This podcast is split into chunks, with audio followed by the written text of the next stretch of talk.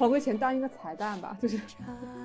王妈，你那个语音要放吗？什么语音？到时候我让那个老王录一个吧，好不好？他有他有个系列的，他还会说那个这是上上绒虫，上上绒虫呀，和那个又干净又亮堂。说的特别像，就是有一天他自发的，就是我眼，他觉得我眼镜太脏了，就帮我擦了一下，擦完之后说，哟，给小主擦的又干净又亮堂。哎，我们可以把这个放到开头，我觉得可以，可以。又干净又亮堂，恭贺小主交房之喜，这可是上上荣宠，上上荣宠。Hello，大家好，欢迎收听拖拉斯基，我是脆皮，我是屁仔。今天我们又迎来了一位重磅嘉宾啊，是来自无时差研究所的王妈妈，大家欢迎。Hello，大家好，我是王妈妈。呃，现在呢，就是有特别多的关于《甄嬛传》的那种解析视频嘛，所以我们就特别请来王妈妈跟我们一起解析一下，就是这些解析。所以我们这一期的主题是《甄嬛传》。那。屁仔呢是《甄嬛传》的深度爱好者，王妈妈更是把剧和原著都看了，对吧？就嗯啊，对，是的，嗯，就只剩我既没有完整的看过《甄嬛传》，也没有看过原著，就基本上是徘徊在宫外。你居然没有完整的看过《甄嬛传》？对我真的没有完整的看过《甄嬛传》，哎，但是我看过一些有关《甄嬛传》的解析视频啊，所以如果我有什么不当发言，请大家还是及时纠正我一下。我感觉你的这个真学水平应该跟科科差不多，应该还是比科科好一点吧。科科这种三三个小时看完那种《甄嬛传》解析视频，对对对，但我我也不敢说他，但是嗯，那确实可能是，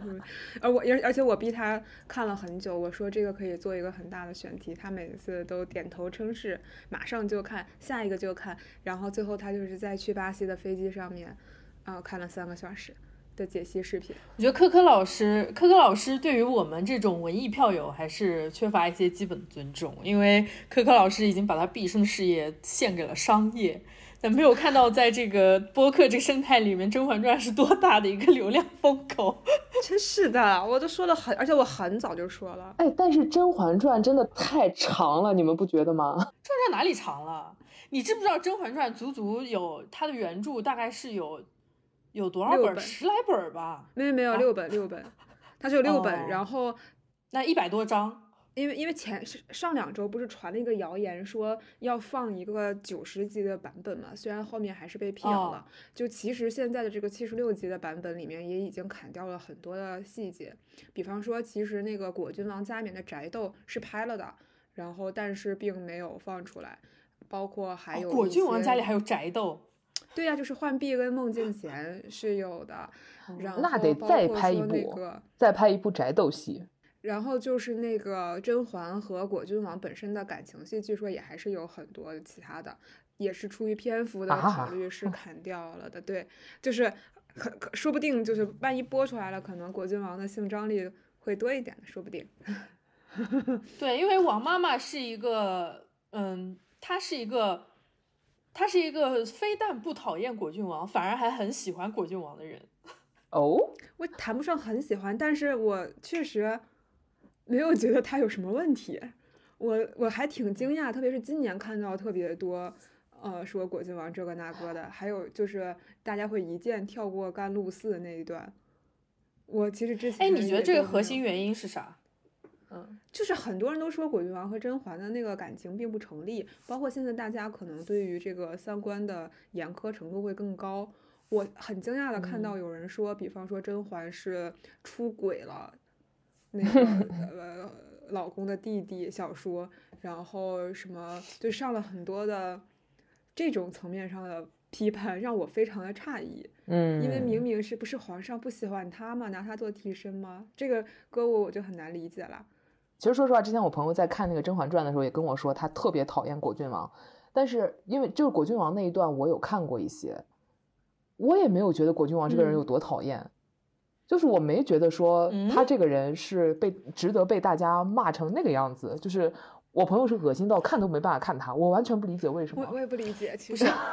我完全可以理解，因为我也不喜欢果郡王。我不喜欢果郡王的点在于，嗯，首先第一就是。就是他的那个古人说漂色欲柔情，依我看不如是漂色欲仙仙。我觉得那个就是在性骚扰啊，那不就是在性骚扰吗？啊，这啊，好好有一点，这不至于吧？要上升到这个高度吗？他还就是甄嬛一个人在那边说说那个呃逆风如解意，容易莫摧残莫摧残，然后把自己的小象挂在那个腊梅上，然后果郡王就把那个小象自己偷偷带走了，这不就是 stalker 吗？这不说明他，这不说明他很环保吗？把垃圾随时捡起来。哇，我这好严格呀！我是的妈呀！嗯，嗯嗯，那皇上讨厌地方不是更多？我倒是没有从这个恋爱是否、是否是专一的，是否是这种恋爱观出发，我单纯就是觉得，就是这个角色他本身有他油腻他的部分行为不可取。对，但是皇上就更差哦了，就是说你二者相相权，就是两害相权取其轻的话，那肯定还是取果郡王。但是确实皇上皇上是个坏东西，是个大坏批。啊，我就是，比方说，大家就完全 Q 不到，嗯，类似于在呃，之前他们他救那个梅，他跟梅庄有偷偷去看梅庄，然后回城的路上看到他在船上面，然后两个人有一些交流，呃，还有梅庄就是对，就是有一集不是那个美妆被困困起来，然后那个甄嬛偷偷去看他，在看之前还把华妃给嗯嗯，呃打引号陷害了一番，然后他溜回去的时候，就是差点被侍卫发现，然后他就躲到一个船里面，其实那个是哦哦我呃想起来了果郡王的船，对对对，啊，这不我觉得还蛮浪漫的嘞。哦，对呀，就是他们有一些交流，我觉得是，我觉得我觉得可能是有一些原著加持，因为原著是一个第一视角的小说，它会有很就是以《甄嬛传》哦的这个个人感受。就是他的他的描述视角就是从《甄嬛传》的眼里面去说，所以他描述了非常多的心理感受，所以可能就是在电视剧嗯呈现的时候，有些可能是很难，呃，把它真的拍出来的，又不能说真的呃放一些旁白之类的。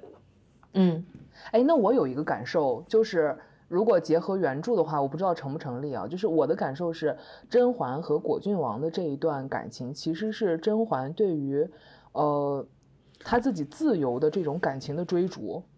就是她明知道这个是，呃，嗯不可取的，是不应该的，但是她还是去做了。因为他是，呃，在和果郡王的这个相处当中，他真的感嗯受到了爱情，感受到了自由。而且而且果郡王怎么说呢？他确实是一个很会搞浪漫的人。就首先就是，呃，他除了就首先他能够在大冬天的搞到蝴蝶，然后又可以安排什么满池的莲花，用那个温水把那些莲花都养活哈。就只能说，确实是又有点手段，又有点心意，而且全部都把这些技术用在撩妹上。而且我们其实上回书说到，就虽然王妈妈没有参与我们的上回书，但我们其实上回书说到，果郡王是个 E ENFP，、嗯你知道我们快乐小狗就是很爱搞浪漫这件事情，就很爱搞一些惊喜啊，很爱搞一些浪漫。对，啊，这个我有一个补充，因为因为小呃电视剧是一个呃有真实历史背景的，所以你觉得在雍正嗯面前，老十七是没有什么争夺皇位的可能的，但是在小说里面，他是一个架空背景的，嗯所以其实他的所有的这一切都是假装，是一种韬晦，因为他嗯曾经是有力的皇位继承人，所以嗯他必须要表现的自己只是喜欢风花雪月，不然的话就很难被保全。那实际上在原著里面，他有那个夺嫡之意吗？他没有，但他妈妈是那个最受宠爱的妃子，就是所以就几乎他离得很近。啊你可以套一下那个孝庄秘史，就是类似于多尔衮差一点点，就是韩就是韩王了，就是某种意义上他是为了假装自己哦，呃，不能说假装，他可能本身也没有想当皇上，但是他已经是没有办法了。就就是他中间是有，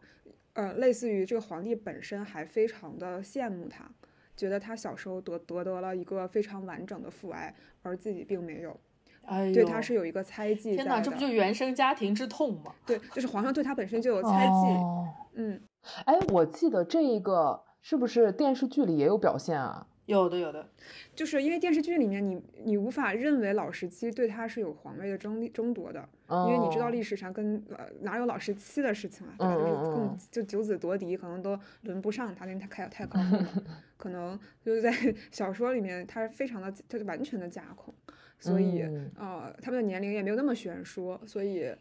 就就是你现在看陈建斌和老十七，他是呃陈建斌和那个果郡王那个演员。李东学，啊呃，OK，他已经 no nobody 到这个地步了，就是你感觉有点差辈儿了，对不对？嗯，但其实小说里面没有这个感觉，就他们是很年龄很接近，都很帅的两个人，哦，就只是一个人比较凉薄，呃而且是分哦外凉凉我不知道为什么陈建斌无法给我这种感觉，可能是就是就是没有 CP 感，就是就是没有那种很。嗯，疏离啊，或者是呃高处不胜寒的这种感觉。陈建斌的长相和气啊质，就感觉“梁博”这个词套不到他的身上，你就觉得他这个人就是冷漠。就是如果如果 back to 二零一一年开始的时候，大家可能不知道，呃，可能可能不是所有人都知道，他一开始定妆照是在天涯上面出来之后被骂死，就是觉得无法想象 玄清就是皇上那个角色在小说里面叫玄清玄灵吧，啊，就叫叫叫玄哦玄灵，叫玄灵，然后就是就是无法想象玄灵是陈建斌那种长相，而且无法接受一开始的那个剧照里面甄嬛那个齐刘海的头像，就大家都快都要骂死了。就是从我角度上讲，我比方我个人可能不是。我看过原著，但不代表我是原著党，就是我不认为那个电视剧都一定要围着原著转。嗯，但是确实我就会把它当成另外一个剧在看嘛，就是差别非就是我一开始是很难接受的，嗯就是我有一个先入为主的印象，我怀疑，嗯比方说我对果郡王的态度可能也是有先入为主，就是他他我只是在看这个人去复现这个角色而已。哎，但如果说把雍正这个头衔套在陈建斌身上，是不是就觉得合理了很多？就是就是陈建斌老师确实给了这个剧很强烈的正剧感，他明明不是，他就是一个言情剧，但是嗯他那个质感，因为他有一种。就我们理解证据怎么也得是大明王朝一五六六啊，什么天下粮仓之类的哦吧。哦哦，但是他这个人一嗯。出来，好像哎，这个剧就逼近证据了，虽然他完全不是，内核就是个言情剧，配一点爽文，嗯，对吧？嗯，嗯。对。大女主爽文，对。陈对陈建斌老师还是凭借自己在这个女主复仇的故事里争得了一席之地，赢得了最后被嘎的命运。被嗯，他嘎的真是，就是给人一种，哎，就是就是小说里面写出来的那个皇上去世的时候，就是多少有一点五味杂陈。对，但是他陈建斌死了，确实有一种大快人心。我也不知道为什么会这样。来，再咱们稍等等啊，咱们这个已经把这个果郡王和这个雍正咱们都拎出来了，咱们在 正式的去聊后面的内容之前，在深入的聊之前，你们俩先回答我一个问题。好嘞，先回答我问题，就是你们为什么喜欢看《甄嬛传》？它《甄嬛传》它好看在哪里？啊，我觉得《甄嬛传》是一个，嗯，制作非常精良的剧。好的，我觉得太，我觉得，我觉得《甄嬛传》的精髓哈，《甄嬛传》它之所以在今天在中国的这这个流行文化界能够有如此重要的地位，这个剧本身其实只占百分之五十，然后它后续的一些衍生和二创占了另外百分之五十。我觉得就是大家因为就是国产剧在在近几年来的这种。制作水平哈，让大家就是越发对这个《甄嬛传》怀念的时候，创造的那些二创，然后包括呃层出不穷的这些金句，比如说小允子是有点东西在身上的。然后前段时间，前段时间你知道我跟我朋友打牌，然后我们出现在牌桌上，最常见的一句话就是“此招虽险，胜算却大”，就是 我觉得就是这些金句。然后以及就是大家各种拿着放大镜去看这部剧，说什么地方穿帮了，什么地方穿帮了，我觉得这些都特别好玩儿，就是它已经成为了流行文化界的一道风景线，然后嗯就是不断的出现在人们的这个脑海里面嘛，所以我觉得其实嗯这个也是我比较喜欢它的一个原因，我比较喜欢那些就是。能够衍生出各种乱七八糟的梗的剧，就就像我也很喜欢《武林外传》一样。嗯，对，那你未来对这件事情的喜爱可能要打一个折扣了，因为我看到好多可能涉及版权问题、有关相关的二创什么的都要下架了。没关系，就光是你可以不用二创，但是光是拿着放大镜看《甄嬛传》，对它文本来进行这些解读，我都觉得就已经是已经还有还能再战五十年。对，其实除了《甄嬛传》之外，我也很喜欢《如懿传》，但《如懿传》现在不是下了吗？哦就看不了了。但是我其实是觉得《如懿传》我，我觉得它的内核是悲剧嘛，所以我会觉得它哦 maybe 就是更深刻一点。它虽然没有给大家提，它虽然没有给大家造成那种很爽的感觉，但是就那种兰因絮果的那种感觉，就还是让人觉得啊，很难忘惹。《如懿传》是那种一直揪着你、一直缠着你的哦那种感觉。没错。好啦，我们把麦 pass 给王妈妈。嗯，哦，好的，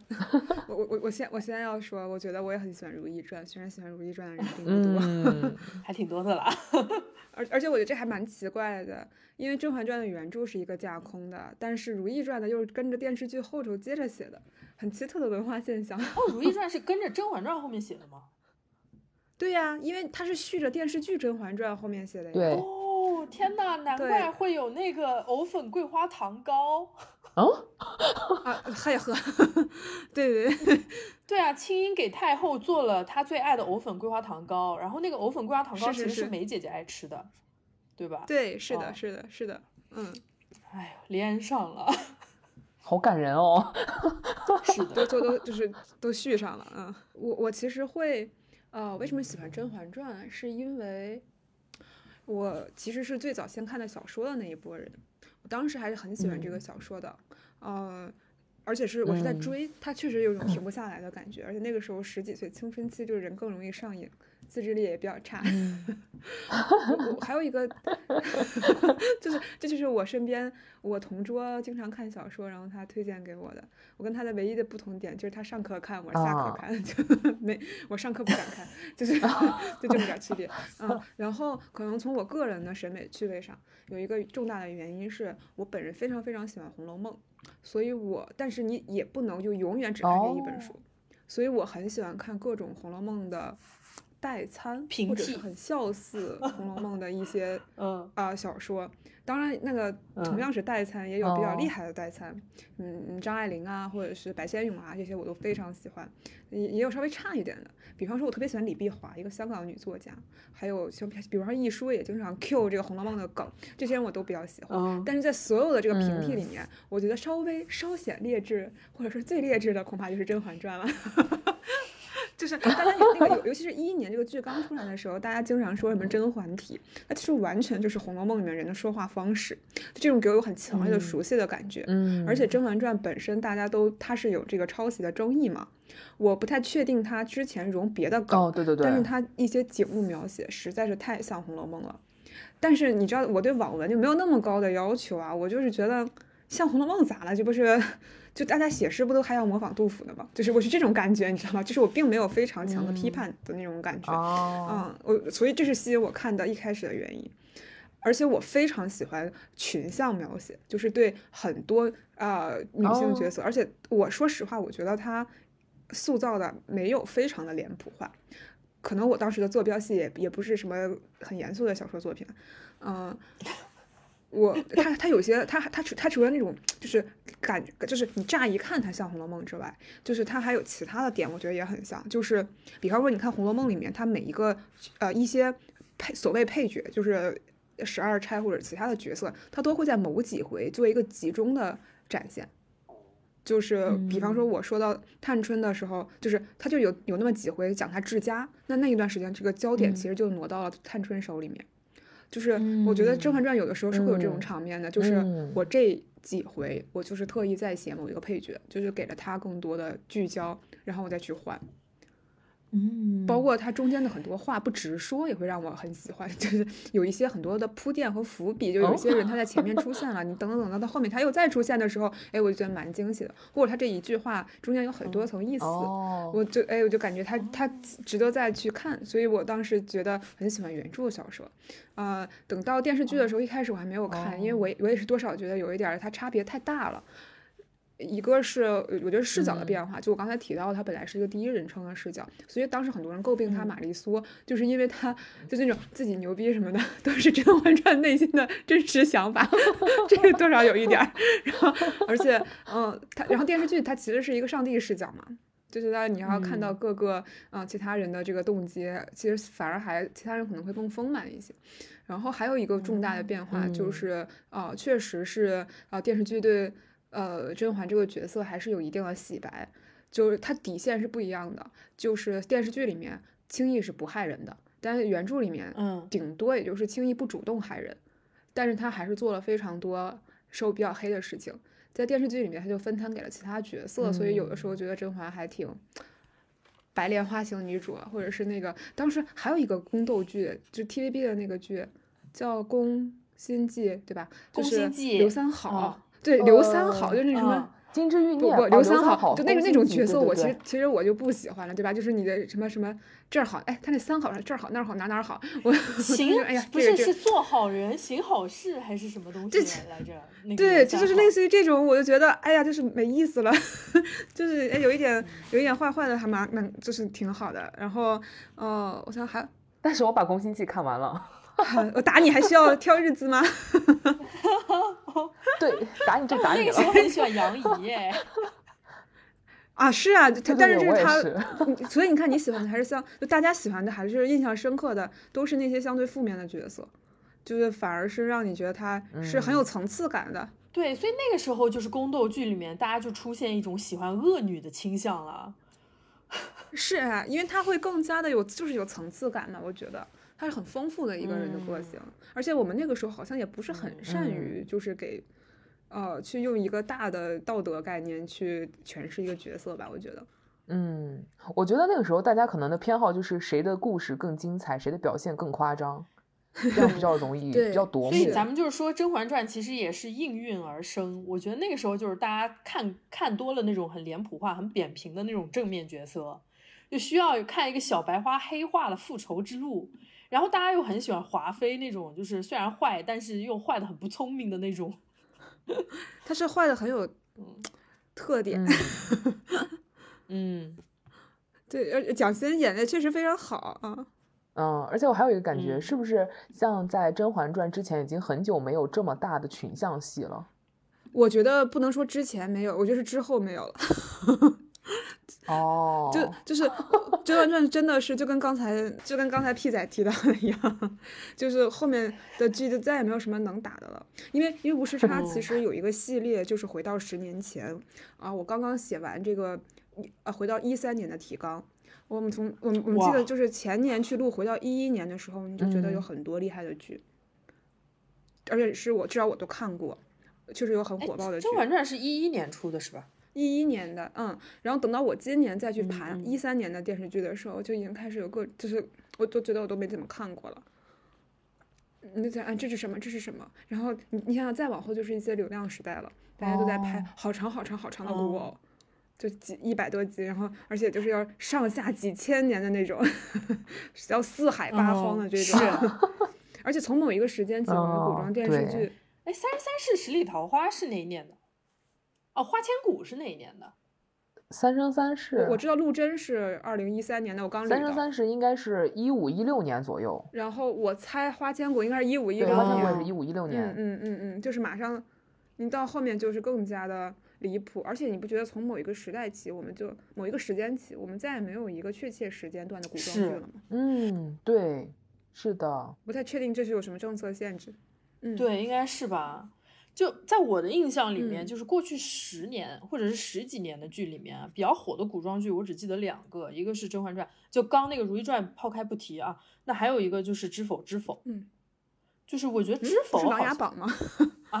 《琅琊榜》可能是另外一个故事的戏哎，我以为你们会说《芈月传》哎，不是《芈月传》哎，我我完全没有看过《我也没看过。但是我 那那所以所以刘恋，你真的很喜欢刘恋子啊，证明。但是《芈月传》当时讨论度还挺高的，还挺火的。对啊，但是当时讨论都是同样都是一个作者创作的，为什么《芈月传》和《甄嬛传》的差距这么大？嗯，对，确嗯实。但《知否》一直到现在其实讨论度都还蛮高的耶，我感觉。我没有看过《知否》，因为《知否》现在是宅斗剧的标本了，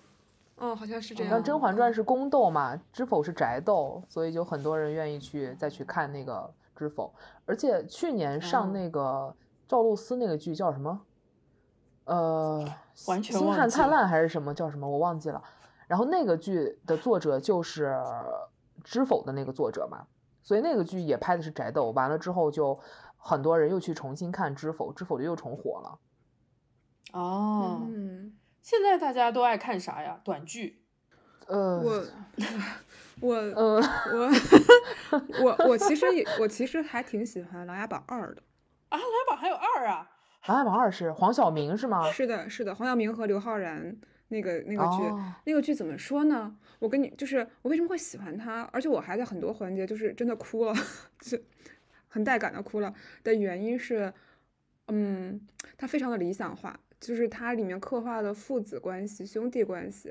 我感觉都是中国历史上大家非常期待有这样的一个关系，但实际上从来没有实现过，包括君臣关系。哦，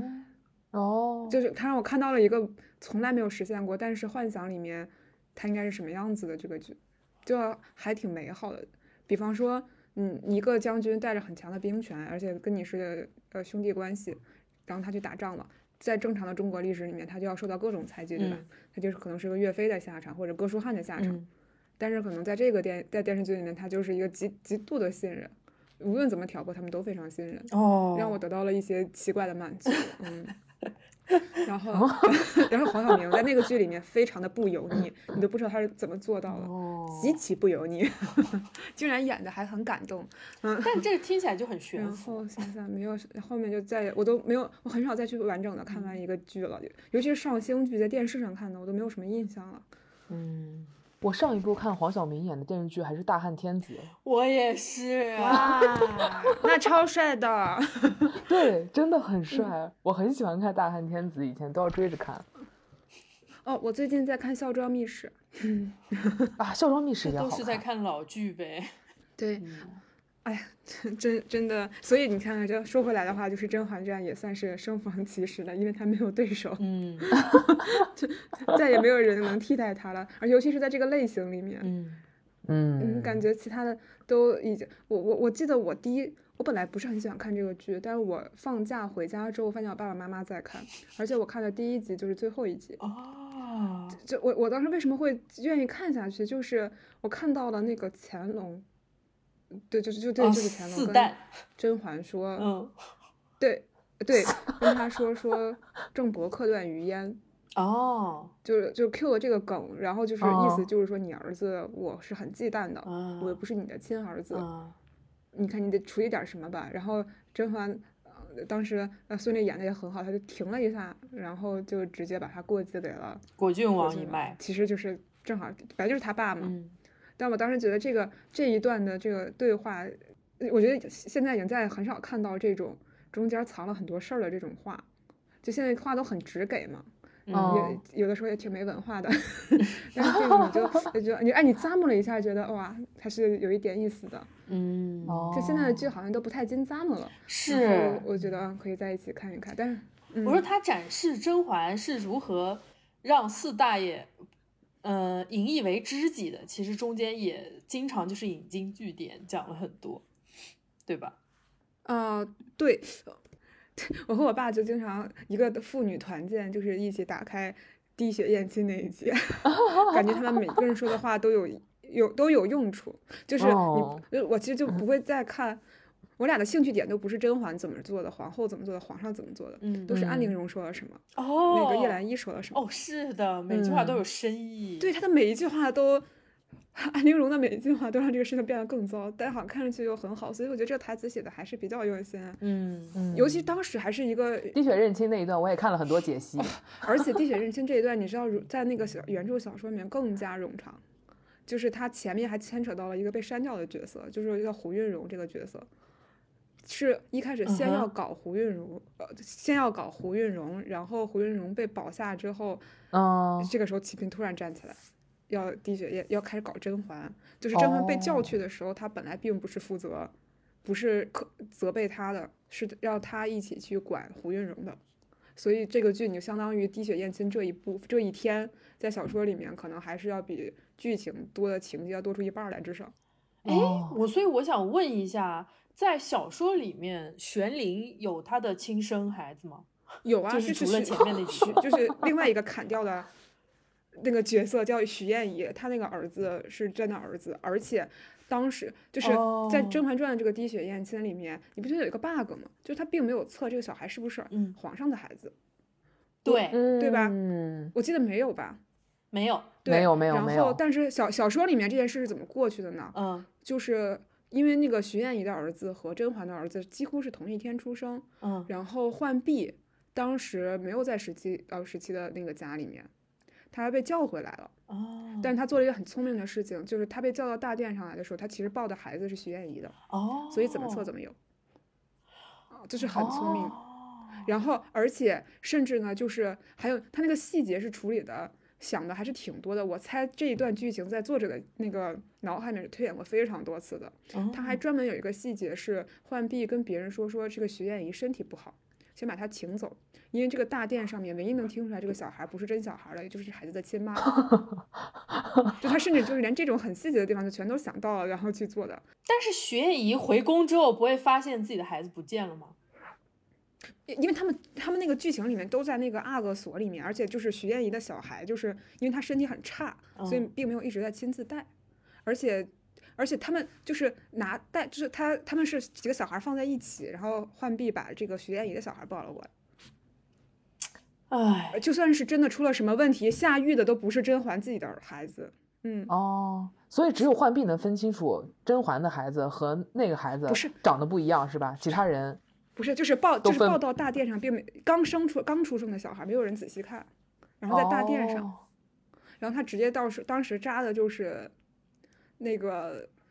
徐燕怡那的小孩徐燕怡儿子的血，对，然后所以哦他就咱就他这个臣妾此身分明了，不仅证明了不是那个温实初的儿子，还证明了是皇上的儿子，就他两个都错了。哦那在剧里面温实初自宫了吗？哦，不是，书里面。是啊，是啊，这个是是是的呀。所以温实初为什么非要自宫不可呢？就是我觉得安陵容那句话安排的非常的到位，他必须就呀、是就是你的真心也是会害了他们的。这句话同时让两三个人都听见了，一个是甄嬛听见了，沈眉庄听见了，然后温实初也听见了。温实初心里也是有鬼的，就是虽然这次戳穿了他跟甄甄嬛，他实际上没有什么，但是他跟沈眉庄可是真有什么呀？就是如果嗯他不离开这个沈眉庄，或者是已经完全是一个废人的话，就是他以后万一沈眉庄也要经历甄嬛的这一切，那他可就是没有辩驳了。然后另外就是嗯他跟甄嬛，就算怎么怎么着，他也是哦惦记过甄嬛的。我记得这个里面齐嫔好像也有一一两句台词，就是你就算这个孩子不是你们，就真的没有私情吗？哦，那个好像是私下说的吧？对，嗯但是但是这个对这个这但是这无论如何对于温实初来讲是个巨大的威胁。哦，我看过一个解析，说温实初这个行为是非常非常聪明的一个行为。第一个是他自保了，就是他虽然呃就是自宫了，但是他保住了自己的生命，他不会死。如果说他还就是健康的话，还完整的话，这个皇帝肯定是会想办法把他弄死的，这是第一个。第二个的话是他保住了他和沈眉庄这件事情，就是他这样以后，皇帝就对他的这个怀疑就呃完全降低了嘛。就不会认为他对皇帝再有任何的威胁，所以他就是舍弃掉自己的呃完整性，然后来保障完整性他的 真是，嗨，这语言的艺术呀！保障了就是沈眉庄未来的这个生活会呃过得相对来说更安全一点。但是你知道这个里面有个隐喻，就是说他有一个隐喻，就是因为安陵容跟他说的原话是：“你这个人，你的真心就是会害人的。”所以按理来说，如果说他以后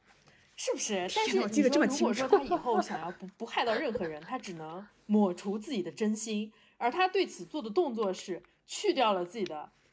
呃是，所以所以这个里面的隐喻就在于，男人的真心不过就是他的那个，啊，这来行吧自 P 仔的乱解读。不是我我我真的想说，刘恋子值得大家这么分析吗？刘恋子不值得，但是陈建斌老师值得。对，有温实初那个张张小龙老师也值得。我们还是要批评这个这个剧里面对众多女性的这种功能化的使用。但是也不得不承认，作为一部大女主的爽文，它确实是非常成功。功能化的使用，就是，哎哎，我有一个小周边，你们知道张小龙老师以前嗯在一个很著名的电视剧叫《金婚》里面演过一个角色，不知道不知道 他当时演的这个角色就是，对，就是金婚二女儿，叫什么童男？哦哦天呐，这些我，对她，你记不记得哦她的老公当时也不举吗？那个哦角色就哦是张小龙对对对对老师演的，啊，不知道他为什么总是要演这个。我只能说，可能我们国产影视剧里需要这样的角色吧。这为什么？那为什么总是张小龙老师呢？明明很帅的一个人。他可能他长得那个形象，感觉可能就是蔫蔫的，感觉就是有点伪，就是他的那个形象，他，我觉得是他长得比较好欺负，比较适合演一些。看起来就是好欺负的样子。嗯，就你知道他在帅哥的这个赛道里面可能平平无奇，但是他在伪调的这个帅哥里面，男性角色的这个赛道里，他就可以脱颖而出。已经把赛道细分到这样了，是吗？做个人吧，我们。没错，就像李东学老师啊，李东学老师，我觉得为什么要让他来演果郡王呢？就是王妈妈，你觉得他和果郡王的这个角色贴吗？我跟你说，我从来没有质疑过这个角色，就是我们觉得没有非常好，就没有到我想去磕他的 cut 的地步，但我从来没有觉得他拉胯。嗯。就是我我我有几个镜头是非常感动的，嗯。一个是他当时那个什么被摩格带走，然嗯。后他率兵就是什么让大家跟着他一起去追的时候，哇，觉得超帅。嗯，然后就是最后他死的时候换酒的时候，嗯。我也觉得挺帅的。我从来我从始至终没有质疑过他，我觉得他顶多是一个嗯。平平无奇的演员，对这个角色无功无过，嗯。进行了至少是七十分、八十分左右的呈现，但嗯。绝对没有拉胯到这个地步。我知道，我听到一些传闻，比方说那个时候写网文，这这个角色是对着像《天涯四美》里面的钟汉良去写的，哦，对对对，就是也传过说也接洽过他。就是哦我能理解，就是我以前也很喜欢钟汉良，但就是他是那种眼睛看谁都很很深情的感觉，嗯嗯，对吧？然后，但是但是我也不觉得就是会，就是我觉得就是很正常吧？为什么大家我好费解，我好希望大家评论区说一说为什么大家讨，就是为什么讨厌老时期，就讨厌这个角色，无论谁演都讨厌，还是就是讨厌李东学老师的这个表演？哎，大家可能单纯就讨厌缥色欲柔情那一段吧。那是你吧？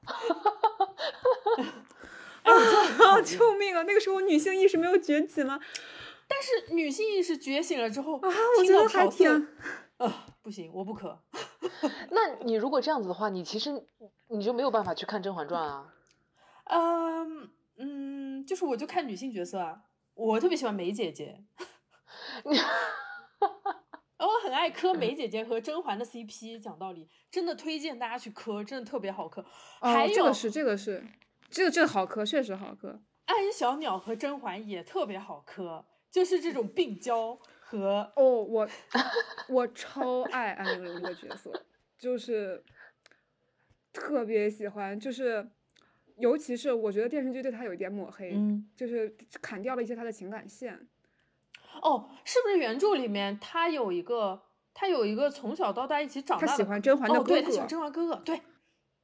他喜欢甄嬛的哥哥。嗯不，我其实最喜欢安陵容的那个镜头，就是片段。而且我觉得演员演的非常好的地方，就是最后的时候，他跟皇上说：“我不过是你豢养的鸟”的时候，哦我觉得非常有批判性。是，那段超爽，我觉得这那一段比一切都爽，因为甄嬛也不过是只是赶在皇上要死的时候才对他说那样的话，但是安陵容就最后的时候也是直接就怼到，就直接去怼了，我觉得很爽，嗯，这样好的阳光，就是怼怼皇上怼太后，嗯我再也看不到了，对，但不就是他直接说我就是你也没有爱过我啊之类的，哎，让我觉得他极其的勇敢，是也是哈，包括那个重大线索，就是对吧？嗯。嗯，而且就比方说一些事情，有有有一些锅在电视剧里还是被他给背了，嗯。呃，像那个什么于于于于大颖、那个啊唱歌那个，对，那个明明是甄嬛，就是对于英儿那个角色明明是甄嬛，就是暗示让她死了，但剧剧里面就处理成了安陵容嘛，嗯就让人家觉得好像看上去蔫蔫，但人还挺狠，嗯但其实这个事儿是甄嬛干的嘛。嗯，就但就是当甄嬛也不那么白莲花的时候，就安陵容就也不那么显得那么恶女了。嗯哎，我前两天看了一个解析啊，他是解析，他是说这个安陵容在最开始选秀的时候，她她不是因为甄嬛给他带了一个那个花儿嘛，然后有嗯蝴蝶飞到上面，他才被皇上才看到。但是他那个呃解析说，他那个花在那个季节它本身是没有味道，它是不会吸引到蝴蝶的，是因为安陵容非常善用香，她在她自己的那个珠钗上面还是什么珠花上面已经用了香，所以那个蝴蝶才会飞上来。然后甄哦嬛的这个行为其实是给是其实是把她的这个把安陵容原本的这个行为不是把他原本嗯这个行为合理化了。就如果说你头上没有花，有一个蝴蝶飞过来的话，哦那你的话，那你的这个别有用心不是就被发现了吗？但如果你有一个花在上哦面的话，其实这个行为就变得合理了很哦多。天呐，安陵容真的是好上进的一个嗯职场奋斗人，真的。她的技能点好是多好多。的是的你说有人就是小镇做题家啊？哎，真哎，他 exactly 就是小镇做题家，但是我们这里就是没有任何贬义，我们就是援引这个小镇做题家他嗯原来的意思。我觉得他就是非常上进，哎，就是他真的就是他是呀，他一直在求生存呀。是的，而且他不否认他要什么，而且他就是真的很努力的在往上爬。对，很有上进哎心，很有欲望的一个人，我觉得他是。是的，那浣碧也很有欲望，嗯你们讨厌浣碧吗？我也这个讨厌浣碧这件事我也不理解。我的天呐，我平等的喜欢《甄嬛传》里的所有人。嗯，我觉得浣碧如果是我身边的妹妹的话，我会觉得这个人有点烦人。但是她就是甄嬛身边啊的人，就是我我要什么你都要抢走，对我就觉得很嗯烦，因为你从站在甄嬛的角度上来说的话，其实我已经很照顾你了，就是我明知道你是私生子，我已经很照顾你了，但是你还什么都要抢，你好，而且你还就是感觉不到我的好意，有点不识好歹。但是我们就把这几个人放在一块儿的话，我其实有一个问题，就是说，假设你刚刚说，就是甄嬛她能够注意到安陵容她用了香，并且用一朵花来帮她用香这件事情合理化，她既然心思已经细腻到如此程度，那她为什么又会把甄又会把安陵容送来的那个布料转送，顺手就转送给了浣碧呢？我觉得她这样是不是就有点粗心大意了？因为她没想到啊浣碧会穿出去招摇嘛，因为她当时说了一句话是“你好好收着，不要招摇那”，就是人家叮嘱了这一句啊。而且都是，毕竟这个是亲妹妹嘛。我不讨厌她浣碧的原因是，我觉得这确实很不公平，因为你大家都是亲妹妹，为什么就是你照做丫头做了这么多年，这个就是要是我也咽不下这口气，我就是应该得到跟甄嬛一样多的东西才对也啊。是哈，对嘛？这但这就是问题嘛，它有嫡庶关系啊。对呀、你说这个庶女，对对，她这个庶女的身份，那要是搁在知否里，那就是大女主。对，她甚至连庶女都不是，就是连庶女的待遇都没有，庶女的待遇是皇后，对不对？嗯，对，对就是一个私就是这生女嘛凭啥？而且还有一个，她还不是简单的私生女，她那个浣碧的母亲不是什么戴罪罪人之后还是什么吗？哦，是吧？这个是这样的，小说里面那个、哦、这个很神奇，小说里面浣碧的妈妈和那个呃玄清的妈妈都是百夷族的嗯少数民族玄清就是果郡王他们是认识的，然后所以浣碧认为自己跟果郡王是有联系的，因为他们都是百夷族的后代，哦，就这个它本身也是一个有个前情交代的。哦，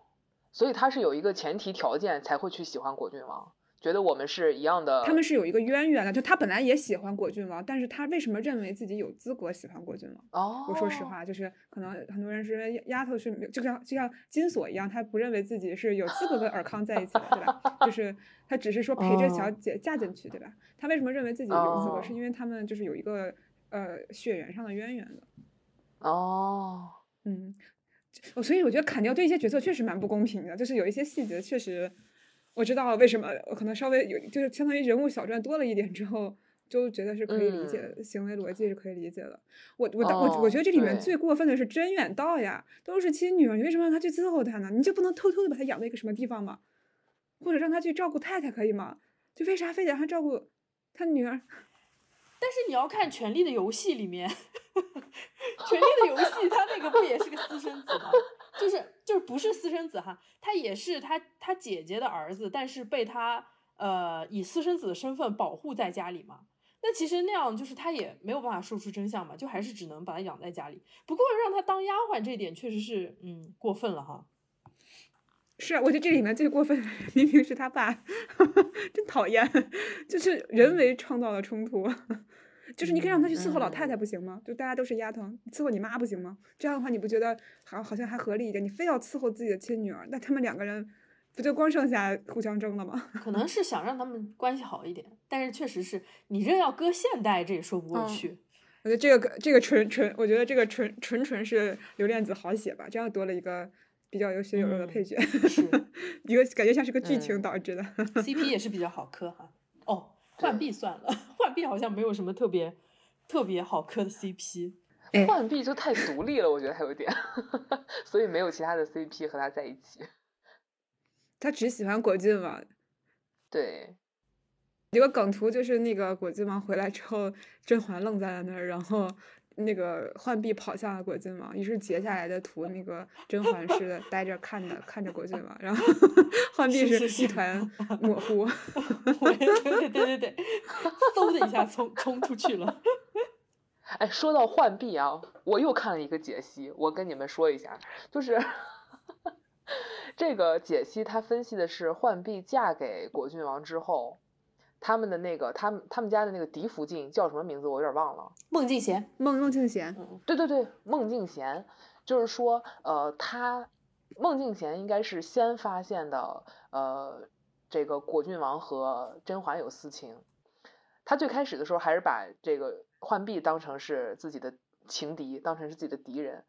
但是他在送那个果郡王走的时候，他就验证了一下。因为，因为他发现那个果郡王就是写那个家书的时候，老写那个“熹贵妃安”，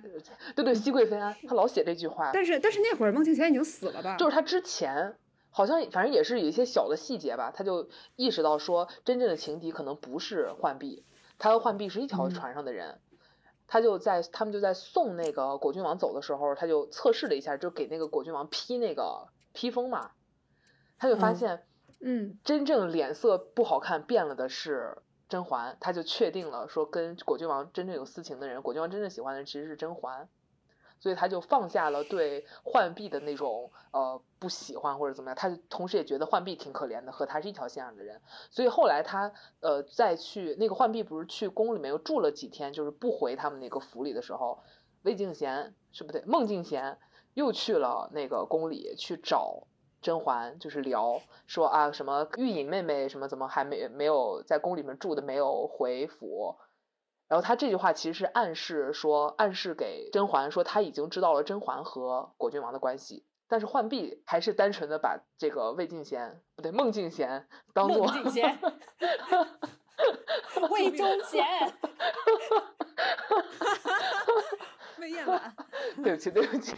把他当做自己的那个假想敌里面的这个敌人，假想敌。他这个解析是侧面反映说，孟静娴是一个特别特别聪明、特别有眼力劲儿的一个人。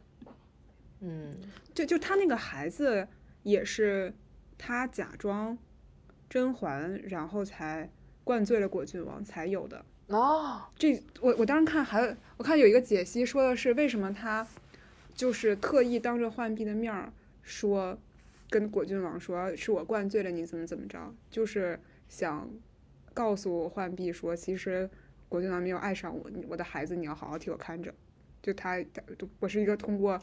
不正当手段才能跟才有这个小孩的哦，所以你不要妒忌我，不要连累我家小孩。对你要是说到这个，就是那就有的说了，因为不是喝多了之后，按理来说是不能那个啥的，对吧？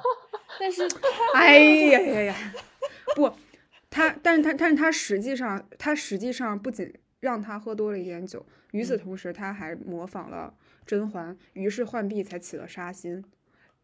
这个这一方面不仅是因为嫉妒，是因为他也想，他也要灭口。就是小小说里面有这么一句话，就是这个女的留不得。嗯，哦，就是所以他实际上确实是因为孟静娴误服了那个简秋送来的呃鹤顶红的那个什么粥。哦，但是。本来他都能生下孩子是死不了的，但就是浣碧就哦顺手把那个增加了一些，就是相当于那个呃，好像是剪呃剪球是应该是把那个鹤顶红藏在了指甲里面，然后就是把那个指甲浸到那个粥里面下毒的，但是它不是所有的都都下了，哦，但是浣碧就偷偷的把这个剩下的那个毒下到了那个孟静娴身上，然后她才死的。哇，天呐，毒中毒，连环毒，对对，是连环套，就是而且就是就而但是很巧妙嘛，就是其实就别人都以为他是被毒死的。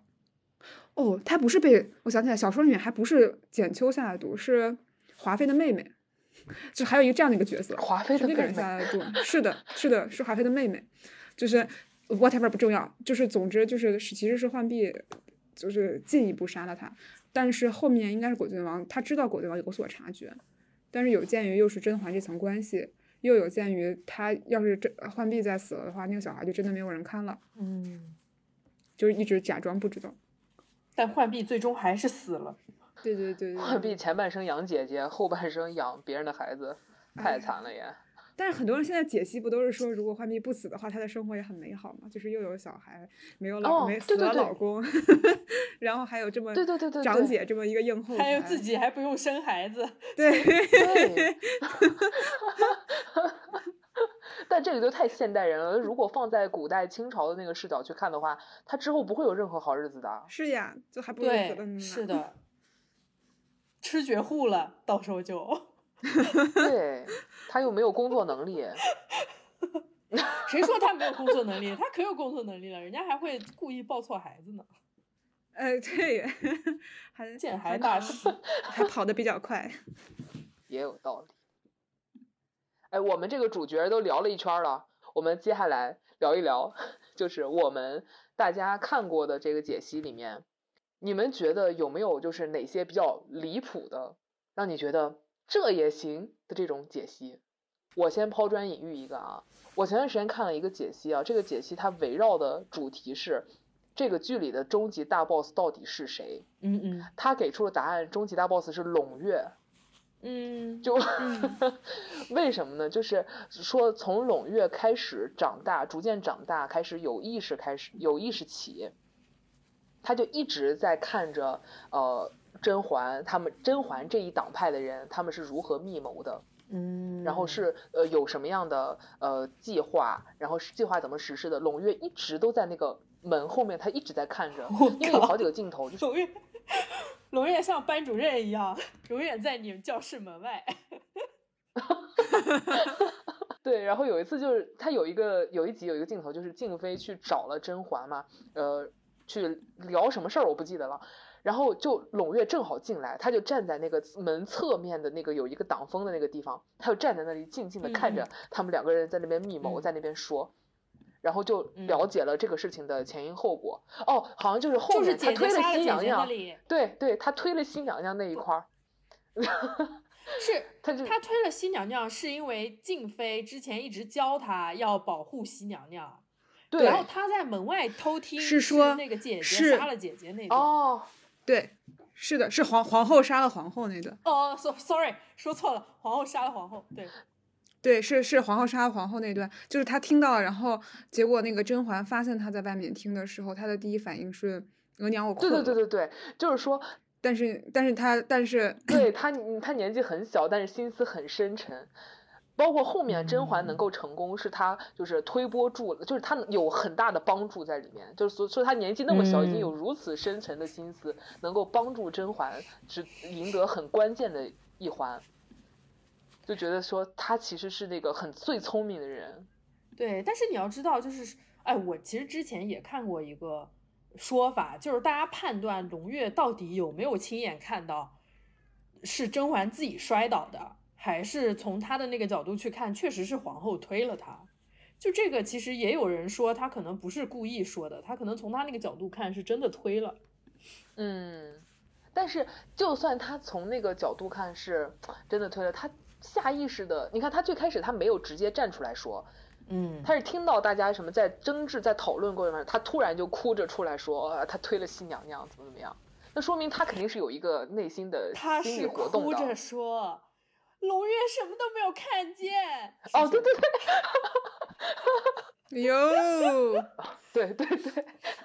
你说他他他这么小的小孩，他那么大声的哭出来说龙月什么都没有看见，大家肯定要问他，他他肯定知道他看到了什么，是对吧？就是他他自己也是一环铺着一环过来的。嗯，那你说龙月把那个九连环摔碎了，就是他帮那个皇上解套的时候，就是嗯，他的那个行为为什么会赢得皇上的赞赏啊？这个也有解析。嗯这个解析里，听听怎么解的这个解析里说，龙月做这个事儿，因为他之前其实甄嬛也有跟他耳语嘛。但是嗯龙月在去做这件事情之前，嗯他也知道，就是在这个环境里面，他做这个事情是最合理的。一个是他年纪小，另一个是他嗯本身她是一个公主。嗯然后，呃，他去做嗯。这个事情以后，皇帝不会责备他，嗯。然后其他的娘娘们本身她也不敢嗯。说什么，所以他就主动去，他在得到甄嬛的这个授意之后，轻轻的一点拨，他就去做了这件事情。而且他那个解析说的很有意思，他说甄嬛在他耳边说的都不一定是让他去把它摔碎，嗯，他可能就。是用了其他的话，比如说就告诉他说啊，你去做这个事情最合适或者怎么样。然后胧月他自己有一个判断，说我把这个九连环摔碎，嗯，因为甄嬛跟他说了什么，没有人知道啊。嗯，解套大师啊，哎呀，解套解套的办法就是把它把套除掉。对 A 股需要你，胧月。但是，但是他那个结局其实胧月的结局是很悲惨的呀。是他后面是是他是有番外的嘛远嫁了嘛，对吧？对，不不，他那个原先那个小说的番外里面，他是去和亲了，所以当时那个昭归公主其实是在暗呃浮现的是他，哦，是跟他是成对照组的，就是本身甄嬛对他的诉求是，呃，希望她成为太平公主这样的人，所以哦。她对他的期望是非常高的，但是后面她被迫去和亲了，这个是在番外出现的，我有印象。所以你说四就是旦后面好像他没有合到那个书里，还是怎么着的？哎呀，封建制度真吃人呢。哦，哎，是啊，我觉得我我我一直觉得这种主题就显得哎高级很多，就是就是所嗯有就是你这个这个皇权制度下面吞噬所有女性，没有人是是真的嗯啊有好的结果的。对，没有人可以全身而退。其实《甄嬛传》揭露这个也也写特别嗯，那啥。是的，是的，我其实有看那些混剪嘛，就是所有女性的下场，感觉就没有人是真正的快乐，可能除了辛巴吉以外。也有人说辛巴吉是大 boss，就是他的那个大 boss 不在于他心机多么缜密，而在于他这个人是有点东西在身上的，就是但凡被他骂过的，最后都死了，就是 辛巴吉感觉通灵。哎，我也看过一个说说新贵人本身就是他，因为他说话特别直，嗯他就什么都说，他什么嗯都敢怼。然后呃，就说那个那个叫齐嫔闹梦魇的时候，嗯皇帝不是本来在新贵人那儿嘛，然后嗯齐嫔在外面就疯了哈，就嗯就开始说梦话了，开始梦游了。嗯如果是别人的话，都会跟皇帝说啊，齐齐嫔知道皇上您来了，然后就就开始闹了，怎么怎么样。嗯然后齐新贵人说了一句，是反正意思就是说这事儿已经很常见了，哦，就是他老闹，就是他老闹，老是梦魇。嗯对，就是他不会把自己的那种心机表现在自己的语言里或者怎么样，嗯就有事儿他直说，他不跟你闹那些弯弯绕绕。我感觉这可能说不定是某种意义上的，也是一个生存技巧吧。就是因为他这个人设嗯就是一个我嗯，好像情商不是很高的人设，大家反而也就不顾及啊他了，反而是城府深的哎，人对，这不就是对吧？对，这就是职场上的那些，就是其实很聪明，他肯定不可能是一点儿心机都没有，但是他这种策略其实有点儿以退为进，就是你就觉得我是这种心直口快的性格，所以我说啥你无害的都人你都不应该对。而且新贵人是本身是有底牌的呀，他有一个从未露过面的女儿啊，啊，尊嘟对，是的，是的，是的，真的哦对真的。他有一个女儿从未露过面，所以他本身是有底牌的，就是他有底气的，哦，他以后不生也可以。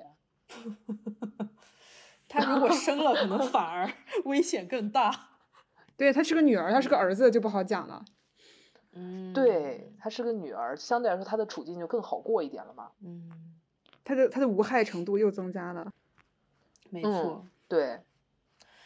我觉得还有一个人就是在职场上的这个人设也立立的特别稳，就是纯儿，他那个吃货人设实在是太 深得人心了。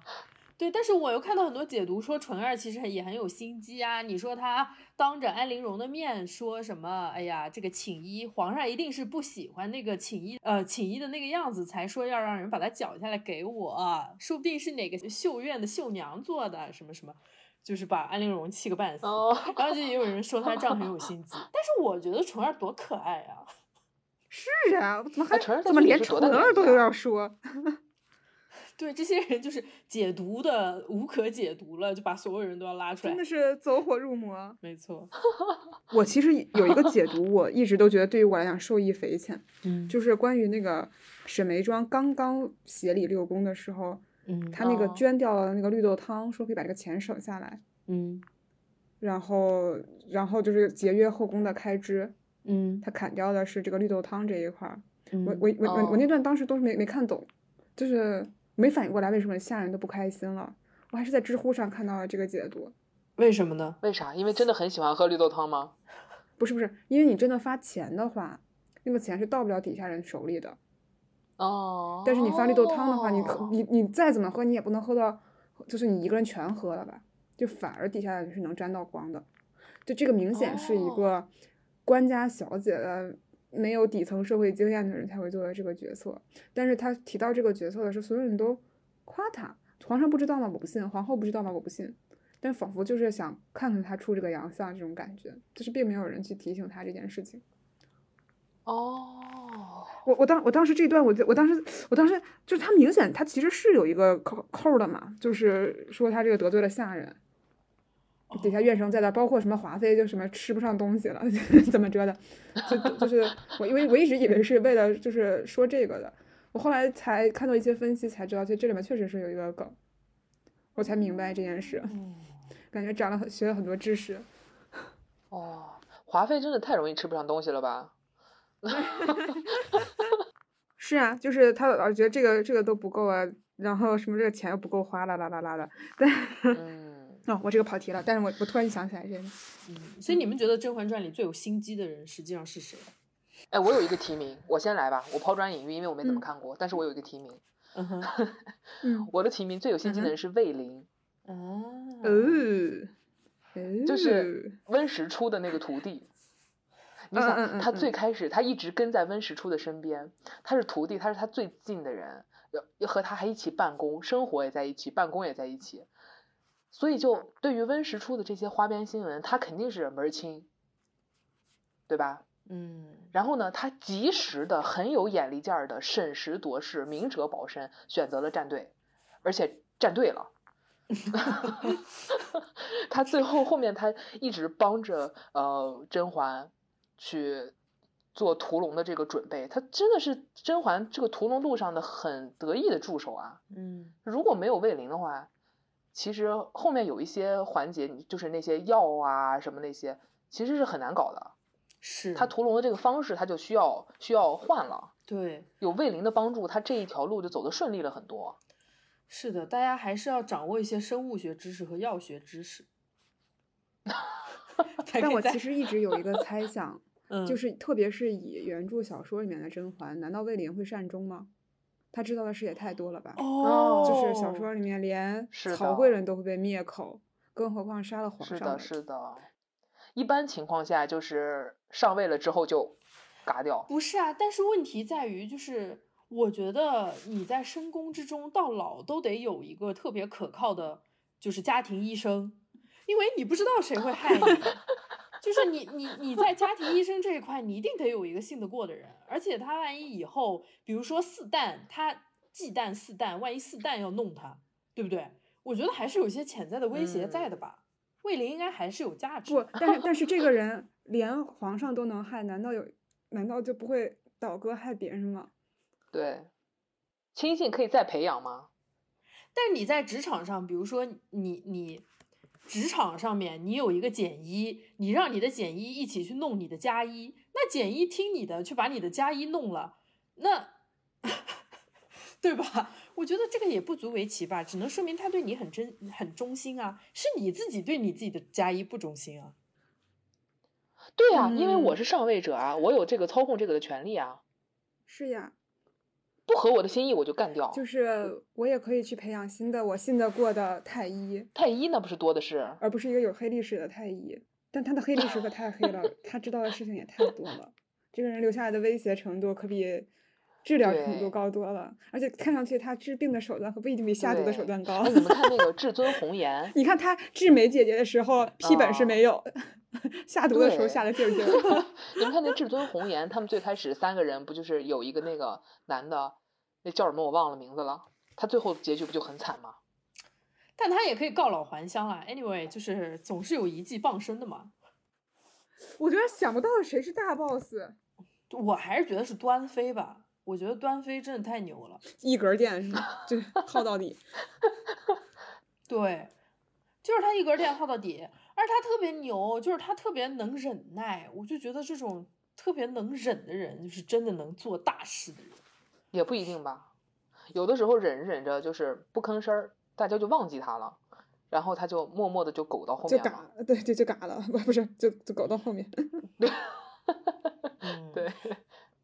但是我觉得，我跟你说，我觉得端妃这么多年，她之前在宫里就一直在布局，就是她的她的在宫里面，她有一个特别强大的情报网络。我觉得皇上应该跟他学习。你看皇上这个用人的能力，他提拔的那个下邑 是什么玩意儿？就三两下就被小允子解决掉了。就这就是这些人用人的能力。但是你再看咱们端妃，就是她这个情报网络之发达之密集，你都想象不到他是怎么笼络的人心。就觉得宫里有个啥风吹草动，她立刻就知道了。甄嬛那个木薯粉也是，她就是一开始开场就以一个情报达人的身份就进来说：“哎呀，真妹妹那天是跟我在一起哦，婉妹妹那天晚上是什么跟我在一起之类的。”就觉得首先第一，她的这个情报网络非常发达。你要知道，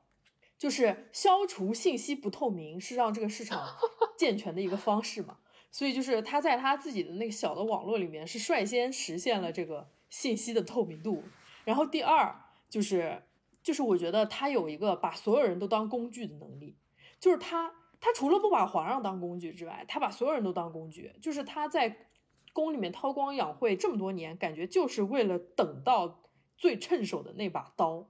哇塞，我觉得这个心思实在是太可怕了，就是 平等的物化所有人。对，反正反正关于呃端妃到底是做了多少事情，我觉得就很多解析嗯都已经说的很明白了。哎，我也看过和端妃相关的解析，反正就是说她一直蛰伏嘛，在等等等等等等到发现甄嬛出现的时候，她就知道啊，她的嗯机会来了，所以她就也是一路帮着甄嬛。但是到甄嬛逐渐的到高位之后呢，她就意识到说，如果她再继续帮下去，后面她的这个人身安全也会有问题，所以她就又躺了，就又苟了，苟在一边了。嗯，所以其实他最后苟了，不是因为他对皇上还有感情，我觉得，啊，也可能吧，少时夫妻老来伴嘛。什么歇后语？但是我觉得端妃更多的是明哲保身，是保自己。王妈妈觉得呢？你觉得大 boss 都有谁？谁是真正的 boss 我觉得是乾隆吧，四，啊？哦，四代，对，四代好家伙，嗯，我觉得他，你想他的开局也太不利了，他甚至是一个嗯。没有办法跟皇上住在一起的人，而他的对手是皇后抚养的孩子，和其他更年呃没有更年长的了，就是完全是一个非常被动的局面，但是他就知道抱谁的腿。但是他们的关系嗯又非常微妙，尤其是在甄嬛有自己的亲生孩子的情况下。嗯，他这也非常的能屈能伸吧，就害他哥的时候毫不手软，然后跟嗯他就是我站队甄嬛的时候，对甄嬛的那个呃表表现站边儿也非常的坚坚决。嗯，嗯，他们家有九子夺嫡的基因。呃，事实是事实是事实是，但是那那永远在长高的巨人，他也有夺嫡的基因，咋没见他是呢？不行，主要是受齐飞的基因影响太大。但是但是明显萨对的，而且人长得太高的话，容易很笨重。但但萨的母亲明显更卑微嘛，对不对？就是在至少那个剧的设定里面，嗯嗯，我我我而且对他运气也对运气也非常的好嘛，毒又毒不死他，甚至能从嗯皇后的魔爪里面逃嗯脱。对我我我一直都觉得，确实我觉得很强。我觉得在该使劲的时候非常的果断。嗯，嗯，其实我觉得萨格是最继承九子夺嫡基因的。他不仅继承了九子夺嫡的基因，他还继承了一个就是非常残破的原生家庭。就是他从小也是在一个没有人爱、没有人 care 的环境里长大，就这种环境更容易让人变得对你想他小时候就是属于连皇上的面都见不到，皇上不愿意看到他的这个起点，最后嗯最后成为这个权拿到这个权利的人。嗯，但你要说，如果说咱们龙月，如果咱们龙月是个男孩儿，你说龙月跟四四旦，咱们放在台面上来较量较量，谁的心机更胜一筹呢？四旦吧，就是就是他的，嗯就是我觉得胧月全都是，他是一个防守型的人，他的一切心机都是体现在防守上了。嗯其实，因为如果那个时候他不帮亲，嗯就是他的亲生母亲的话，他的处境会变得很很差。但是斯坦是有主嗯动出击的时候的，他是主动害了清嗯清朝的巨人，他是主动想把他妈嗯妈呃他母亲的亲生孩子过继给别人，从此杜绝这个危险的。就完全是一个进攻型的人，而且事实嗯进攻的人。对，对，但是我觉得确实，因为他是一个潜在的夺嫡人选，所以他只能以进攻为他的防守，因为他如果不去害别人，他就会被弄死。